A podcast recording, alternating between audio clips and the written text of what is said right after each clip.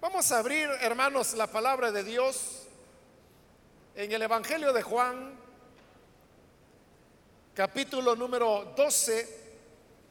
Seguimos adelante con el estudio que estamos desarrollando en el Evangelio de Juan y hemos llegado al capítulo 12, donde vamos a leer el pasaje que corresponde en la continuación de este estudio. La palabra de Dios en el Evangelio de Juan capítulo 12, versículo 37 nos dice, a pesar de haber hecho Jesús todas estas señales en presencia de ellos, todavía no creían en él. Así se cumplió lo dicho por el profeta Isaías Señor, ¿quién ha creído a nuestro mensaje? ¿Y a quién se le ha revelado el poder del Señor? Por eso no podían creer, pues también había dicho Isaías, les ha cegado los ojos y endurecido el corazón para que no vean con los ojos, ni entiendan con el corazón, ni se conviertan y yo los sane. Esto lo dijo Isaías porque vio la gloria de Jesús y habló de él. Sin embargo, muchos de ellos, incluso de entre los jefes, creyeron en él, pero no lo confesaban porque temían que los fariseos los expulsaran de la sinagoga. Preferían recibir honores de los hombres más que de parte de Dios. Amén. Hasta ahí vamos a dejar la lectura. Pueden tomar sus asientos, por favor.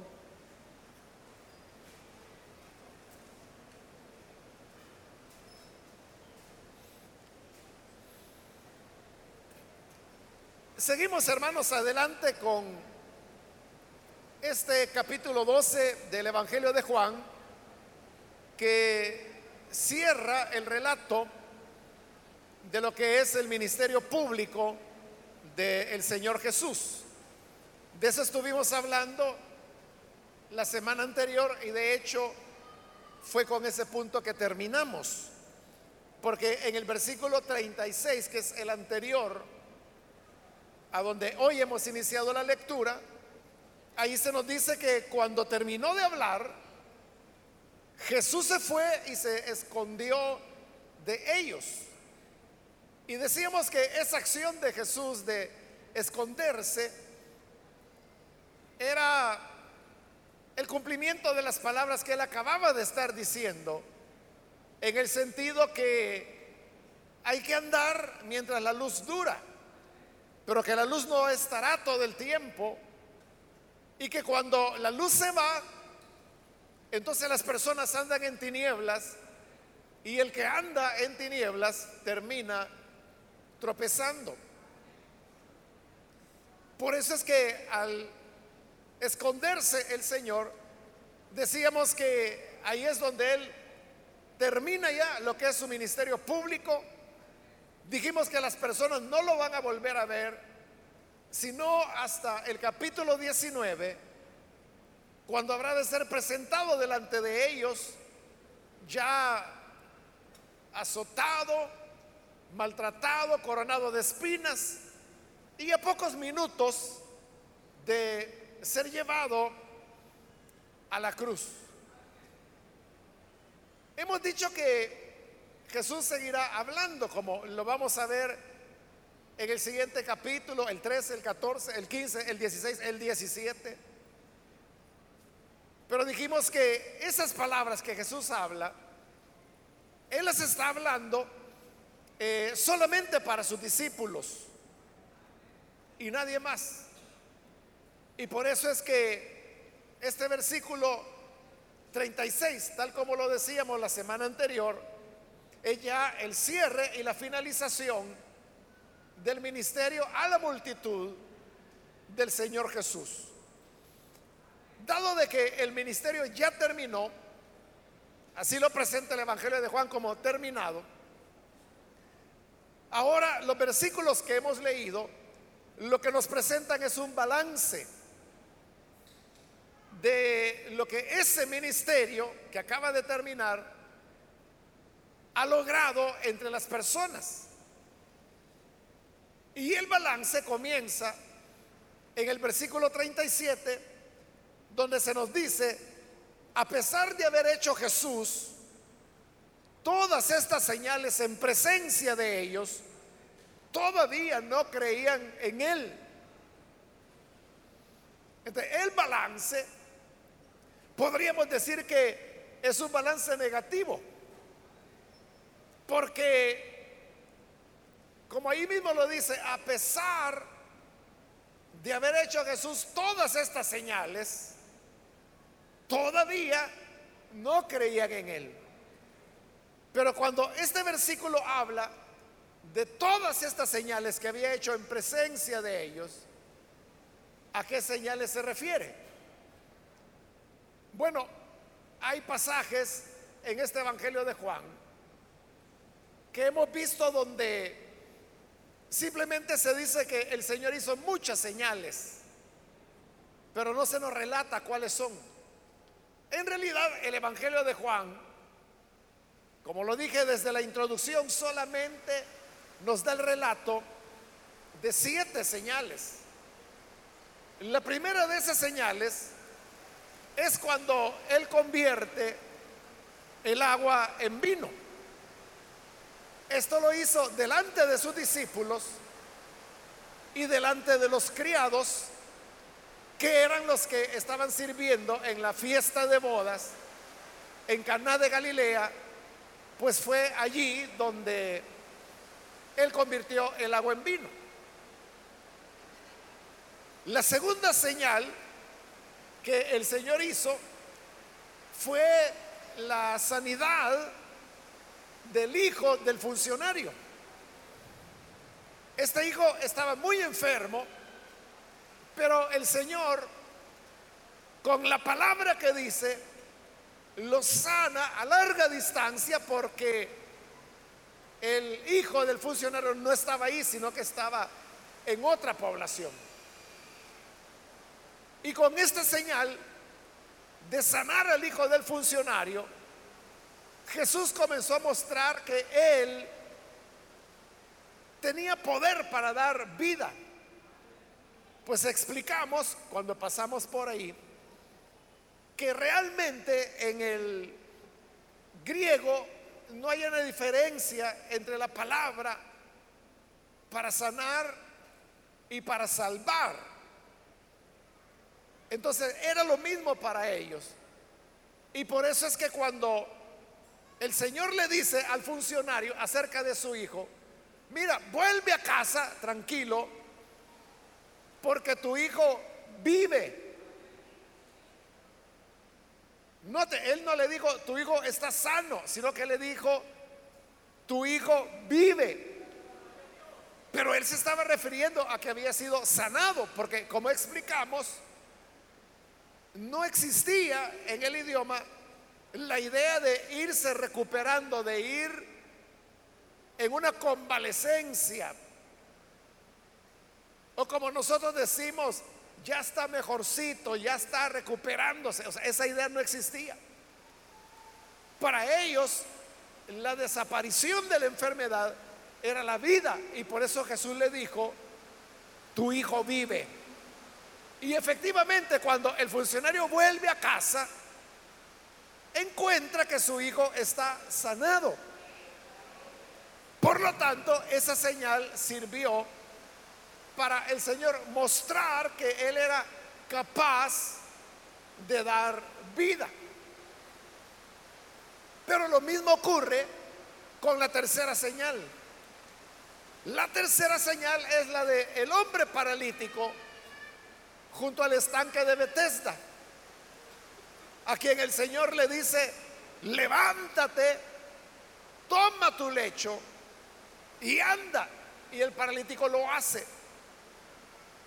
Otra vez, en esa sanidad, Jesús estaba mostrando que él tenía autoridad para poder dar vida como lo hacía al darle la salud a un hombre que llevaba 38 años siendo paralítico. Después de esa tercera señal viene la cuarta. Y esta es cuando el Señor Jesús multiplica los panes y los peces y da de comer a una multitud en la cual había cinco mil hombres. A ese milagro, a esa señal de la multiplicación de los panes y de los peces, le seguirá el sermón del Señor cuando Él se presenta delante de las personas como el pan vivo. Y le dice, yo soy el pan vivo que descendió del cielo. El que coma de este pan vivirá para siempre. Entonces la multiplicación de los panes y de los peces dejó ver no solamente el poder que el Señor tenía para crear pan, para crear peces, para que alcanzara para miles, sino que también para mostrar que Él es el alimento de los seres humanos.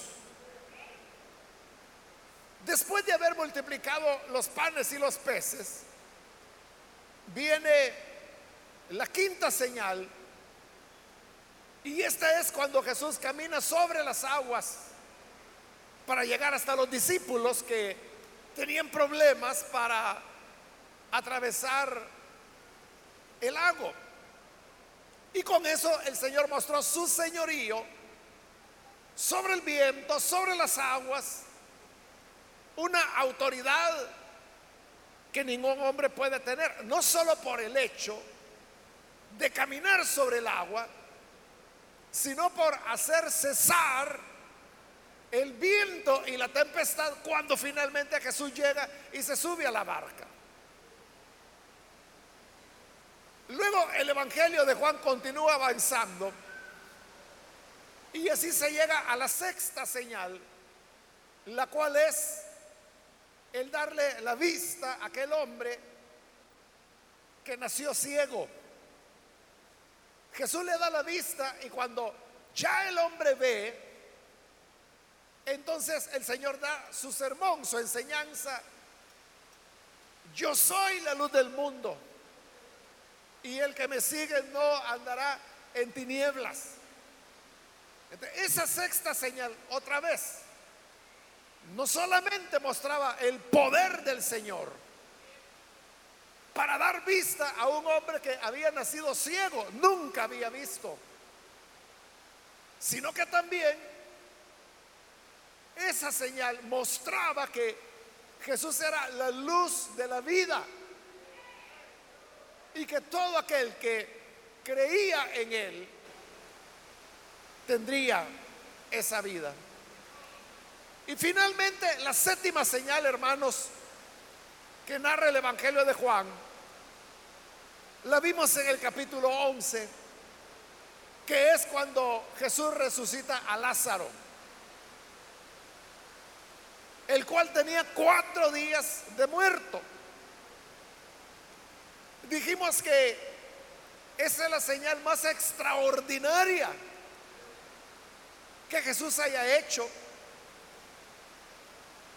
y que no solamente otra vez muestra el poder del Señor para darle vida al muerto, sino que reafirma que Él es el dador de la vida. Y que así como le dio la vida a Lázaro que tenía cuatro días de muerto, Él puede dar la vida a todo aquel que crea en Él.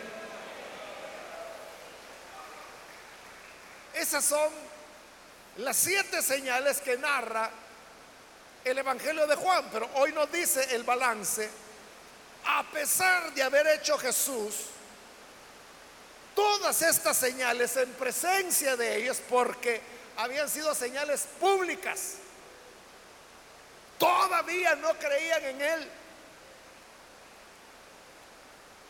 Uno podría preguntarse, ¿de qué necesitaban para creer?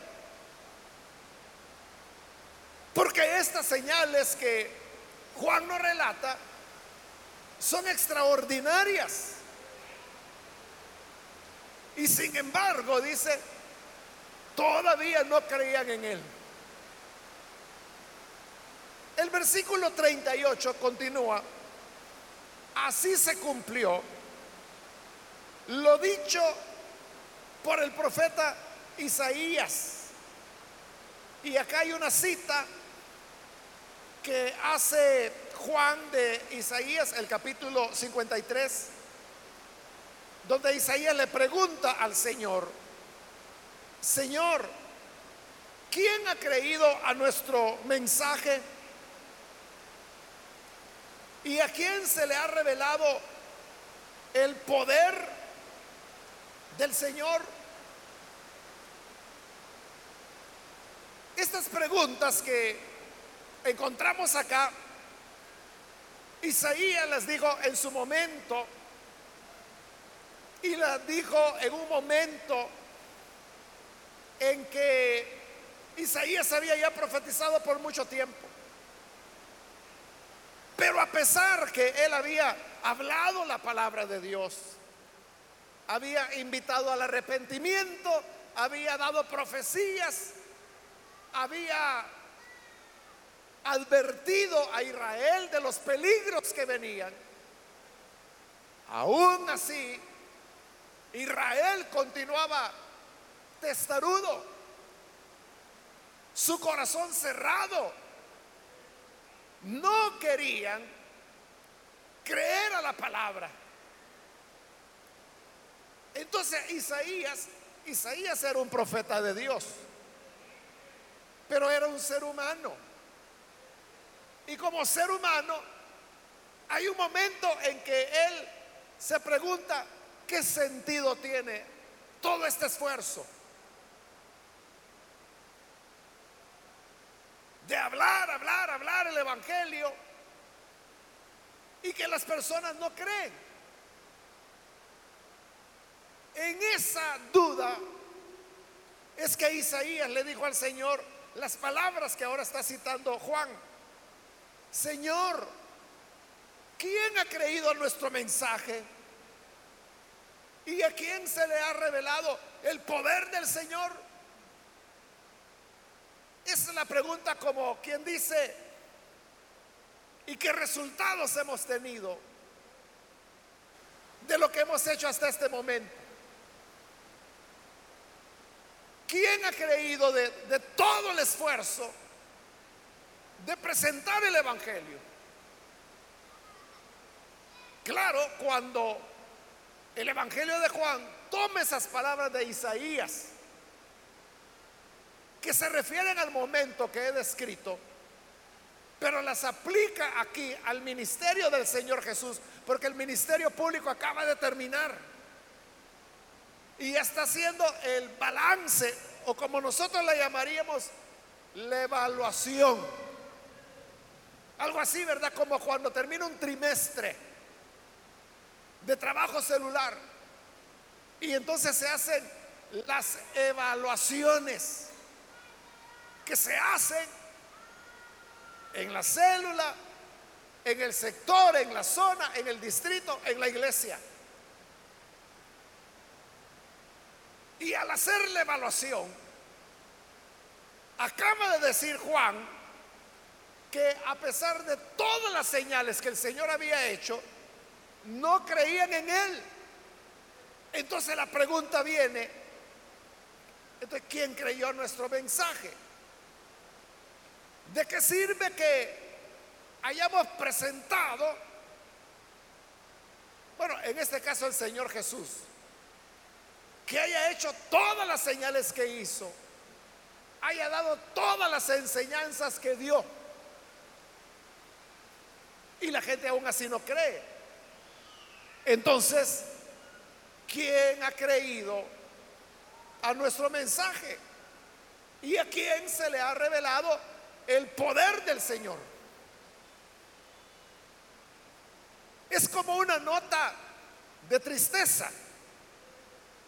Tristeza porque habiéndose presentado, bueno, todo el Evangelio y de una manera maravillosa, y la gente no cree.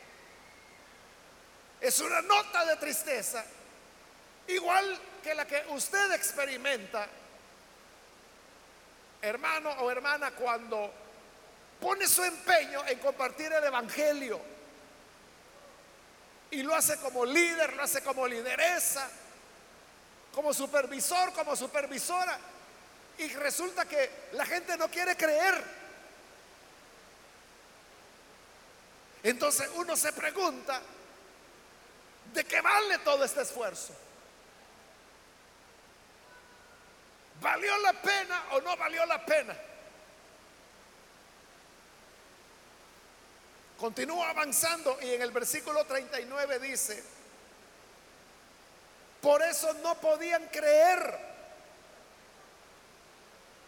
pues también había dicho Isaías, y viene el versículo 40 donde se está citando otra vez al profeta Isaías, solamente que ahora del capítulo número 6. Y lo que Dios está diciendo en ese capítulo 6 de Isaías es lo que dice ahí el versículo 40. Les ha cegado los ojos y endurecido el corazón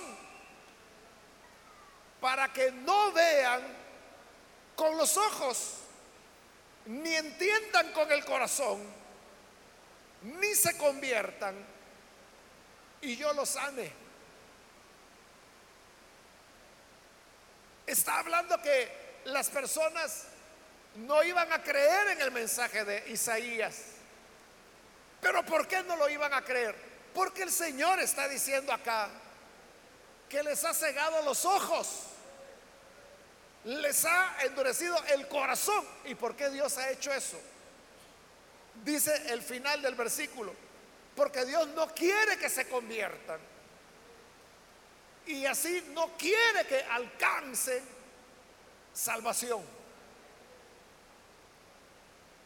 Estas palabras, hermanos, nos dejan ver con claridad que en el tema de creer, creerle a Dios, no es una cuestión que la decida usted o que la decida yo. No es el ser humano quien lo decide. Porque ahí dice que es Dios que en este caso dice que les cegó los ojos para que no vean. Les endureció el corazón para que no entendieran y para que no creyeran y para que no se salvaran. Es decir, el propósito de Dios en su elección se estaba cumpliendo con Isaías que fue a quien se le dijo esas palabras, pero que ahora Juan las está aplicando al Señor Jesús. Entonces, Dios es el que tiene el poder de la elección. Las personas que vienen al Evangelio es porque Dios las escogió. Dios le llamó. Como vamos a ver más adelante en este Evangelio, el Señor le va a decir a sus discípulos, no me escogieron ustedes a mí, no me escogieron ustedes a mí, fui yo quien los escogí y los he puesto para que lleven fruto. Entonces es Dios el que tiene la iniciativa. Nosotros, hermanos, en el lenguaje popular, coloquial que se usa en las iglesias evangélicas, a la conversión, coloquialmente la gente le llama aceptar a Cristo. Y a veces le preguntan, ¿y usted ya aceptó o todavía no ha aceptado? O le preguntan, ¿quiere aceptar o no quiere aceptar? Cuando el creyente hace esa pregunta, ¿quiere aceptar? Lo que le está preguntando es, ¿quiere aceptar por la fe la salvación que se ofrece en Cristo Jesús? Eso es lo que quiere decir. Pero todo eso lo resume en esa pregunta sencilla, ¿quiere aceptar? Pero realmente no es el hombre el que decide si acepta o no acepta. Es Dios el que nos acepta o no a nosotros.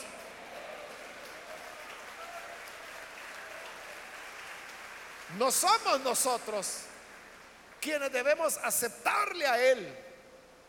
Es Él el que debe aceptarnos a nosotros. Por eso, a aquellos a quienes Él ha aceptado, es decir, a los que escogió,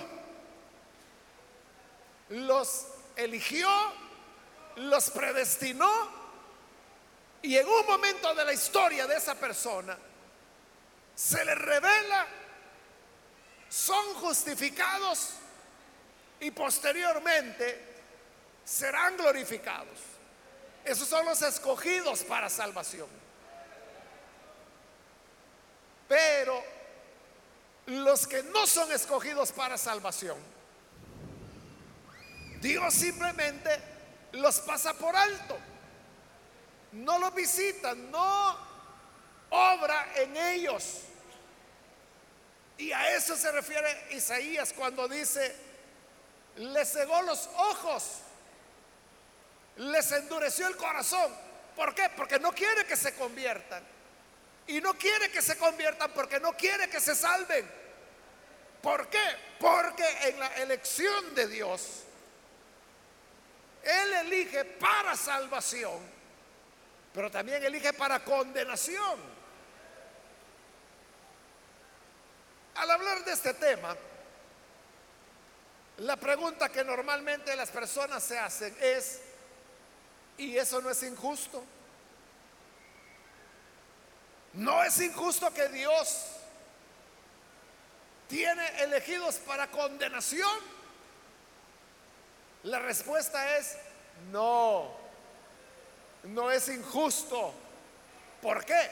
Porque Dios simplemente los está dejando cosechar lo que esas personas sembraron de su propia iniciativa.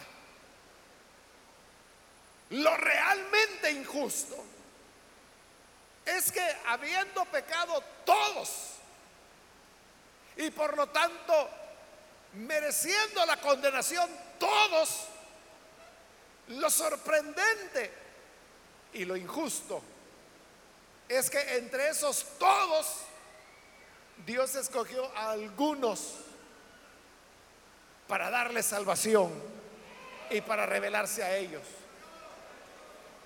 ¿Por qué es injusto esto? Porque está dejando libre al culpable. Véalo de esta manera.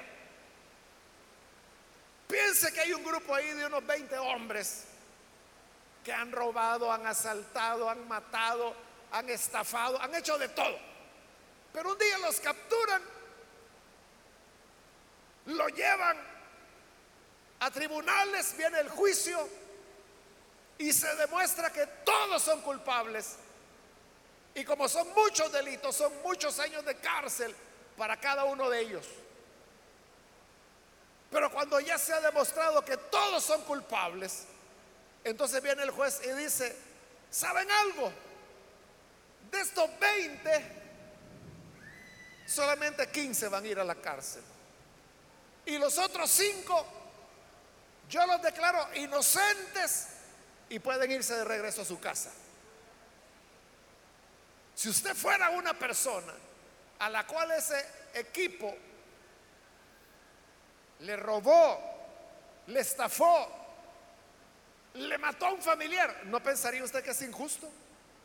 Que dejen libre a esos.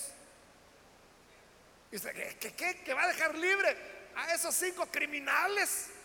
Porque ya se demostró y se probó que son criminales y que están condenados, son culpables, ya se demostró. Entonces, si se les deja libres, ¿es justo o es injusto?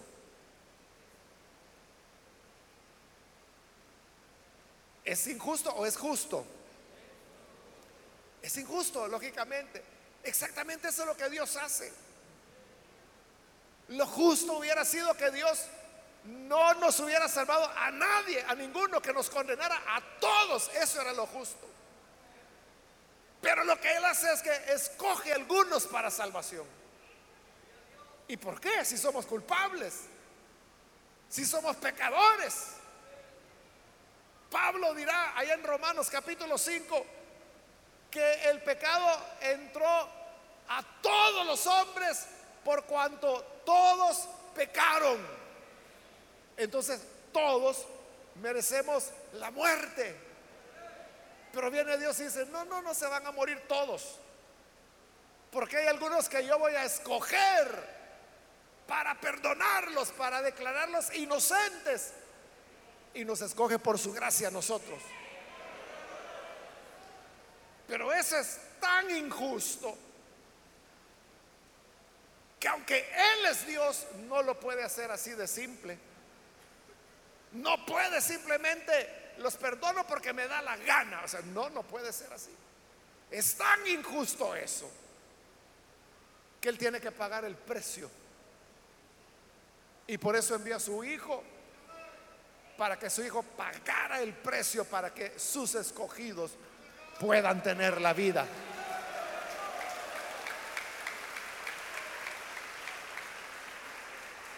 Consecuentemente, cuando aquí dice la palabra, les ha cegado los ojos, les ha endurecido el corazón, para que no vean con los ojos, ni entiendan con el corazón, ni se conviertan y ni se salven.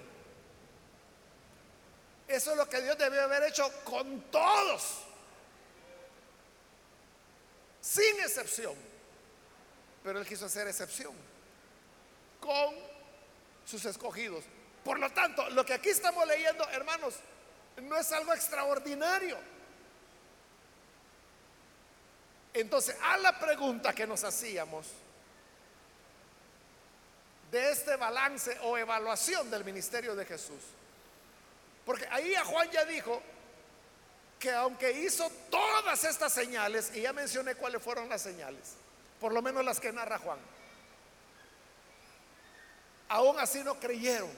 Entonces nos preguntábamos, ¿y por qué no creyeron? Y entonces, ¿qué se necesita para que crean? La respuesta es, no creyeron porque aquí Dios lo está diciendo.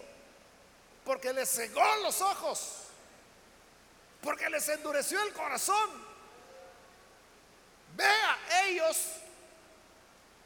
vieron cara a cara Jesús se paró delante de la tumba de Lázaro, que tenía cuatro días de estar ahí sepultado.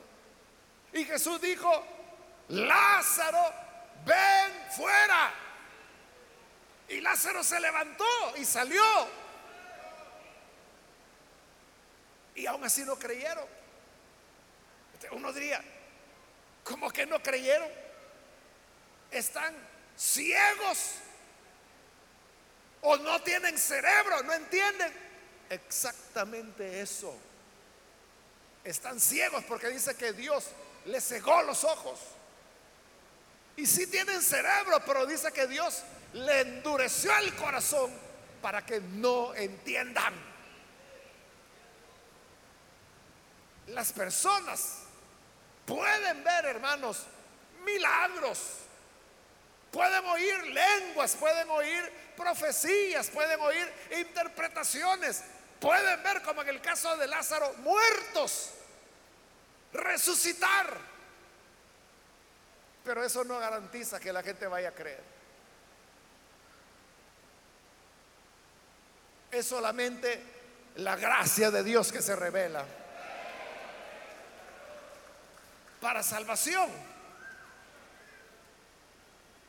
Por eso es que la carta de Tito dice que Dios es el que concede a los seres humanos que se arrepientan. Entonces, vean, no es que la persona dice, yo me arrepentí. No, no, no, es que si te arrepentiste es porque Dios te concedió que te arrepintieras. Igual que la fe. Allá en Efesios capítulo 2 dice la escritura que es por la fe. Y esto dice, no de nosotros, pues es un regalo de Dios. Dios es el que nos abre los ojos. Dios es el que nos abre el entendimiento. Dios es el que nos abre el oído. Dios es el que nos regala la fe. Dios es el que nos regala el arrepentimiento. Y así es como llegamos a creer en Él. Porque Él lo hizo.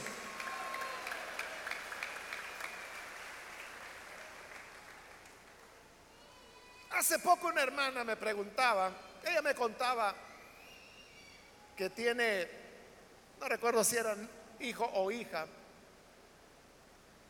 pero que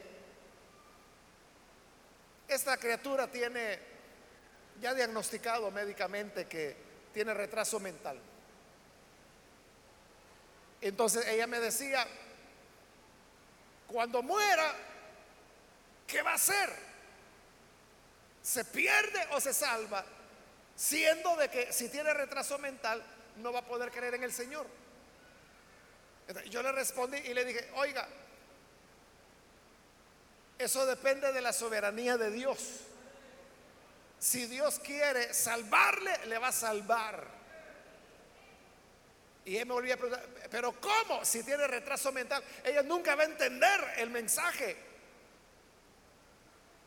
Pero cuando yo le decía, si Dios la quiere salvar, la va a salvar, me estaba refiriendo a lo que estamos hablando. Que la gente no cree porque tenga capacidad intelectual suficiente. La gente no cree porque entendamos el mensaje o porque razonemos. Creemos porque Él nos regala el arrepentimiento. Él nos regala la fe.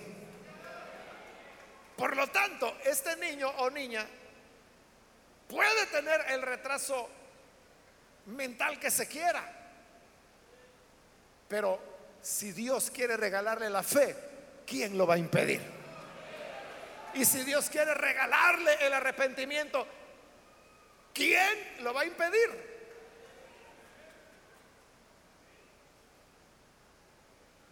Recuerdo, hermanos, hace años, allá en la iglesia de Santa Ana, estando de pastor allá, recuerdo que llegó un adolescente con síndrome de Down. Realmente yo no vi cómo fue el momento de su conversión, todo eso. No me di cuenta. Me di cuenta el día que él se bautizó. Entonces él, reverente y todo, y se bautizó. Bueno, lo que le quiero decir, hermano, es que este adolescente, aún con su problema del síndrome de Down, nunca faltaba los cultos. Y, y, yo estoy seguro de eso porque siempre, siempre se sentaba en la primera silla. Entonces, yo siempre lo veía. Era el que llegaba más temprano el que nunca faltaba y que siempre estaba ahí en la primera silla y muy atento, cantaba. Y cuando terminaba el culto, recuerdo que era la costumbre del que andaba saludando a todos los hermanos, a todo el que se le ponía enfrente, Dios le bendiga, Dios le bendiga, y se iba. Siempre llegaba solo, yo nunca le conocí familia. Los años fueron pasando, él fue convirtiéndose en hombre, llegó a ser hombre y, no fallaba. Hasta que de repente en una de esas ya no lo vi más. Y el siguiente culto y no lo vi más. Y el siguiente culto y no lo vi más. Entonces yo le pregunté a los hermanos, oiga, ¿y qué pasó con aquel muchacho que venía? Ah, es que falleció, me dijeron. Ya era el tiempo cuando yo estaba aquí e iba ya solamente algunos días. había fallecido. Pero hasta la muerte, él se mantuvo fiel. A eso es a lo que me refiero. Que no se trata, hermano, de que es que Mire, lo que pasa, hermano, es que yo soy coco. Y como soy coco, yo no soy bobo. Yo sé que Cristo es la salvación, por eso lo acepté. Mira, tú no puedes aceptar nada. Ya dijimos que es Él el que tiene que aceptarnos a nosotros.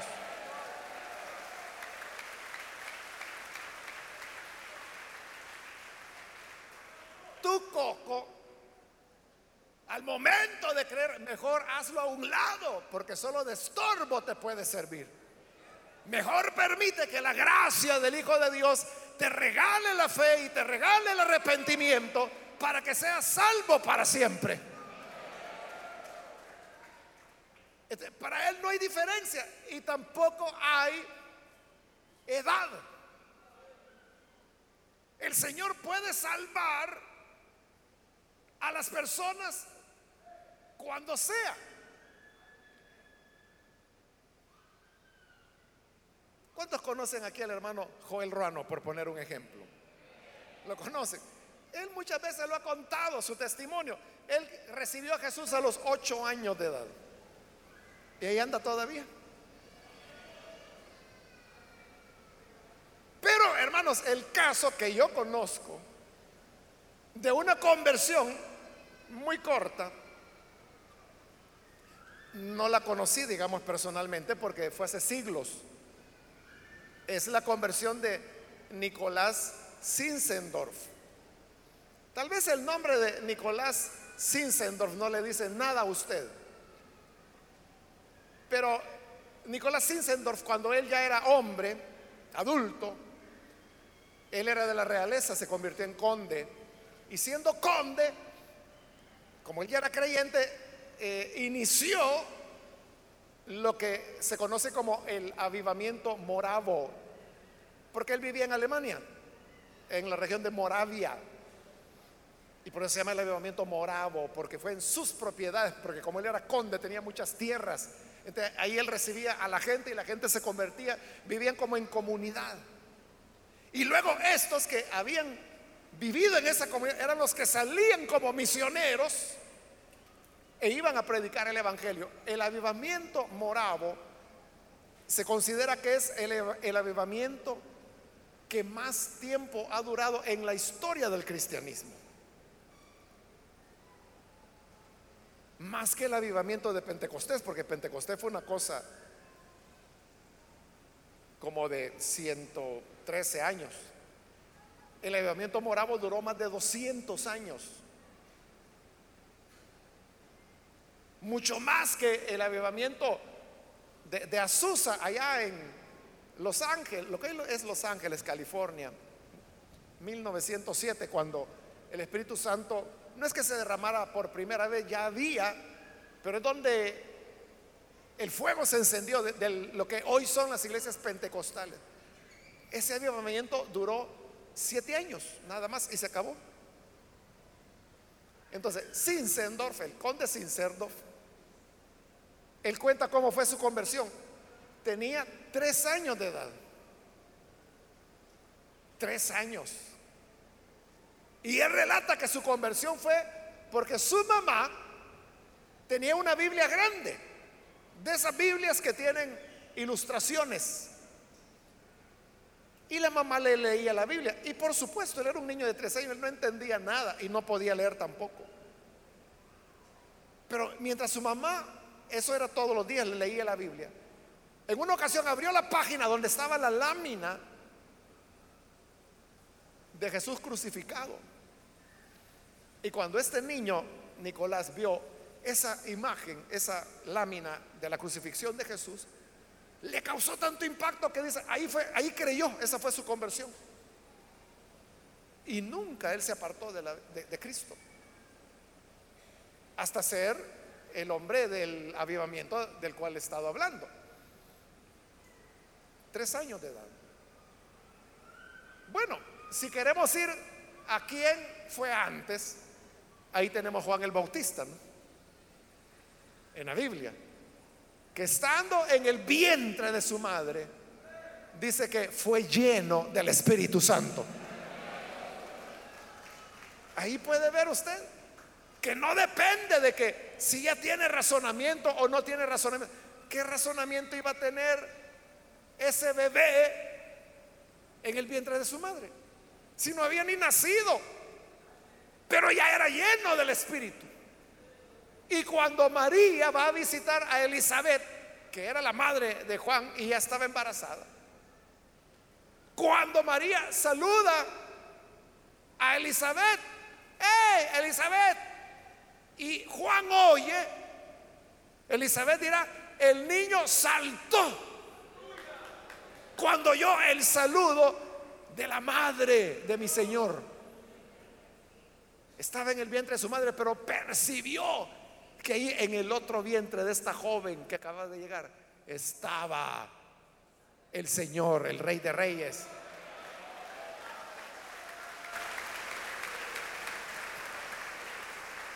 Entonces, no se trata de edad, no se trata de razonamiento, no se trata de que yo tengo mi coeficiente intelectual normal, no es eso.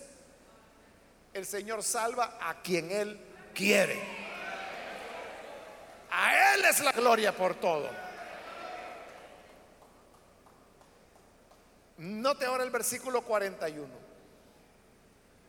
Esto dice, lo dijo Isaías porque vio la gloria de Jesús y habló de él. Esto es lo que dijo Isaías. ¿Qué es lo que dijo? Lo que acabamos de leer en el versículo 40. Y le dije que eso usted lo puede encontrar en el capítulo 6 de Isaías. ¿Y qué es lo que tenemos en el capítulo 6 de Isaías? Ahí tenemos el llamado que Dios le hace a Isaías para que se convierta en profeta. Y dice Isaías que el llamado fue así. Dice que vio al Señor sentado en su trono y que habían seres angelicales que volaban con tres pares de alas, con dos Volaban, con dos se cubrían el rostro y con dos se cubrían los pies. Y día y noche no cesaban de decir, santo, santo, santo. El Señor Dios Todopoderoso. Y ahí es cuando Dios habla y dice, ¿quién irá por nosotros? ¿A quién enviaremos? Y es cuando Isaías responde, heme aquí Señor, envíame a mí. En ese llamado, note que dice que Juan vio a Dios, al Señor sentado en su trono y que cubría la tierra, cubría el templo. Vio al Señor, vio a Dios. Amén, quedó claro eso, que vio a Dios. Hoy mire lo que dice Juan en el 41. Esto lo dijo Isaías porque vio la gloria de Jesús y habló de él. Mire lo que Juan está diciendo. ¿A quién Juan está diciendo que vio Isaías cuando dijo esas palabras? A Dios. Vi al Señor, dice, sentado en su trono. Era Jesús a quien vio. Realmente en el original, hermanos, no dice Jesús, sino que dice, así como lo traduce la Reina Valera, que dice, Isaías dijo esto cuando vio su gloria Eso es lo que dice el original, cuando vio su gloria, pero se está refiriendo a la gloria de Jesús. Por eso es que para que quede muy claro, es que la NBI lo traduce, esto lo dijo Isaías porque vio la gloria de Jesús, porque es de él que está hablando. Cuando dice cuando vio su gloria, se refiere a la gloria de Jesús. Es una afirmación, hermanos, contundente que está haciendo el Evangelio, que Jesús es Dios. Ahí no hay para dónde. Por eso, no sé si lo recordará, pero cuando tuvimos la introducción a Juan, yo le dije que el Evangelio de Juan es un Evangelio de alta cristología. Alta cristología se le llama cuando lo que se enfatiza es la divinidad de Jesús. Contrario, por ejemplo, al Evangelio de Marcos. Marcos es un Evangelio de baja cristología porque presenta a Jesús como hombre. Pero mire cómo Juan lo está presentando acá. Dice que cuando Isaías tuvo esa visión y que vio al Señor sentado en su trono, dice, vio la gloria de Jesús, lo vio a él. Y termina esta evaluación, versículo 42, cuando dice, sin embargo, muchos de ellos, refiriéndose a los jefes de los judíos, muchos de ellos, incluso de entre los jefes, creyeron en él, pero no lo confesaban porque temían que los fariseos los expulsaran de la sinagoga. Para Juan, Incrédulo era aquel que no creía. Pero hoy está diciendo que para él incrédulo también es aquel que creyendo no lo confiesa, sino que lo esconde. ¿Y por qué lo escondían? Porque dice que tenían miedo de que de los fariseos. ¿Y qué les iban a hacer los fariseos? Que los expulsaran de la sinagoga. Y Juan da la verdadera razón en el versículo 43 preferían recibir honores de los hombres más que de parte de Dios. Entonces, para Juan, el creer en Jesús es algo que no solamente es, yo creo, ya creí, sino que es tomar una posición. Y por tomar esa posición, puede recibir el rechazo. Y eso es lo que ellos no querían, ser rechazados. Y por eso dice Juan que preferían los honores que los hombres dan que los honores que Dios da. Que Dios nos guarde, hermanos, de avergonzarnos del Evangelio. Y que escondamos la realidad. Quizás por temor a que ¿Y qué van a decir mis amigos? Y mire, ¿y la comadre qué va a decir? ¿prefieres los honores de la comadre que los honores que Dios pueda darte por ser testigo o testiga de Él en esta tierra? Amén.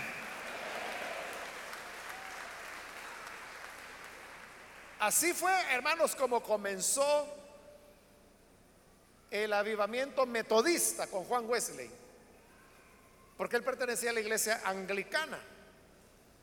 De la iglesia anglicana, bueno, la cabeza de la iglesia anglicana hasta hoy es el rey o la reina de Inglaterra. Hasta hoy sigue siendo así. era la iglesia de la gente pudiente. Y Wesley también era de familia pudiente. Pero él comenzó a evangelizar a los pobres y los comenzó a llevar a la iglesia. Entonces la gente comenzó a sentirse incómoda en la iglesia anglicana. Y comenzaron a quejarse, es que y decían, es que mire, las botas que traen van a rayar el mármol de la iglesia. Y mire cómo vienen, ni se bañan. Van a dejar toda pestosa la madera de las bancas. Total de que le decían a Wesley que no trajera más gente pobre invitada. Entonces le dijo, bueno, si no los quieren a ellos, no me quieren a mí, me voy y se fue. Así es como nació la iglesia metodista. Eso de metodista fue un apodo. Pero que Wesley no tenía problemas en que le dijeran metodista. Entonces quedó el nombre. Así surgió el avivamiento metodista. Y así, hermanos, en diversos momentos de la historia, hace muy poco yo le he contado ya de un hermano que a veces viene aquí a la iglesia. Lo conozco de años, entonces él vivía en una, no vivía, sino que asistía a una iglesia de clase media aquí en la ciudad. Y él comenzó a evangelizar a pandilleros. Le estoy hablando hace unos nueve años atrás, diez años, algo así. Y lo llevaba a la iglesia.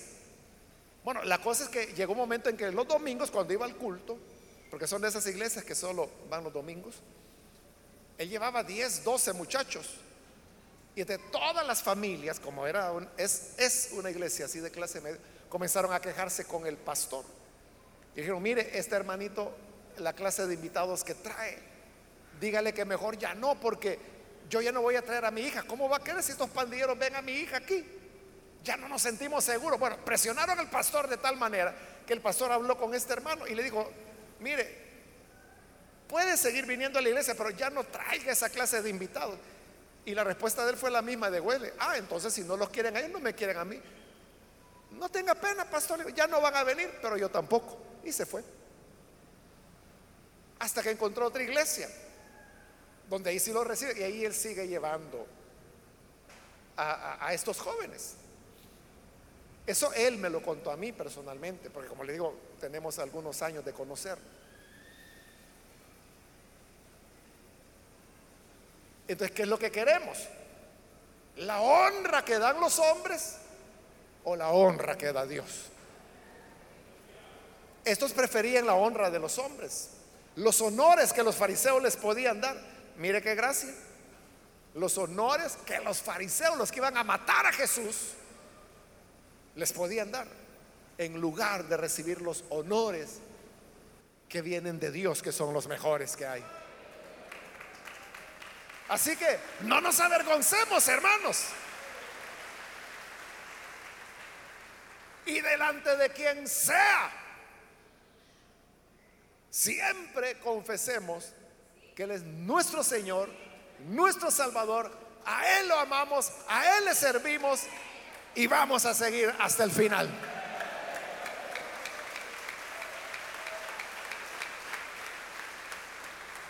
Vamos a cerrar nuestros ojos.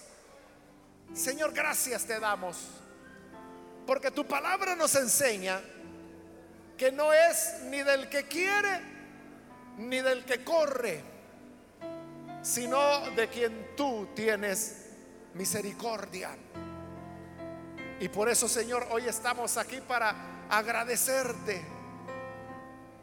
que en esa gracia infinita te apiadaste de nosotros y no siendo más merecedores que otras personas, nos escogiste para venir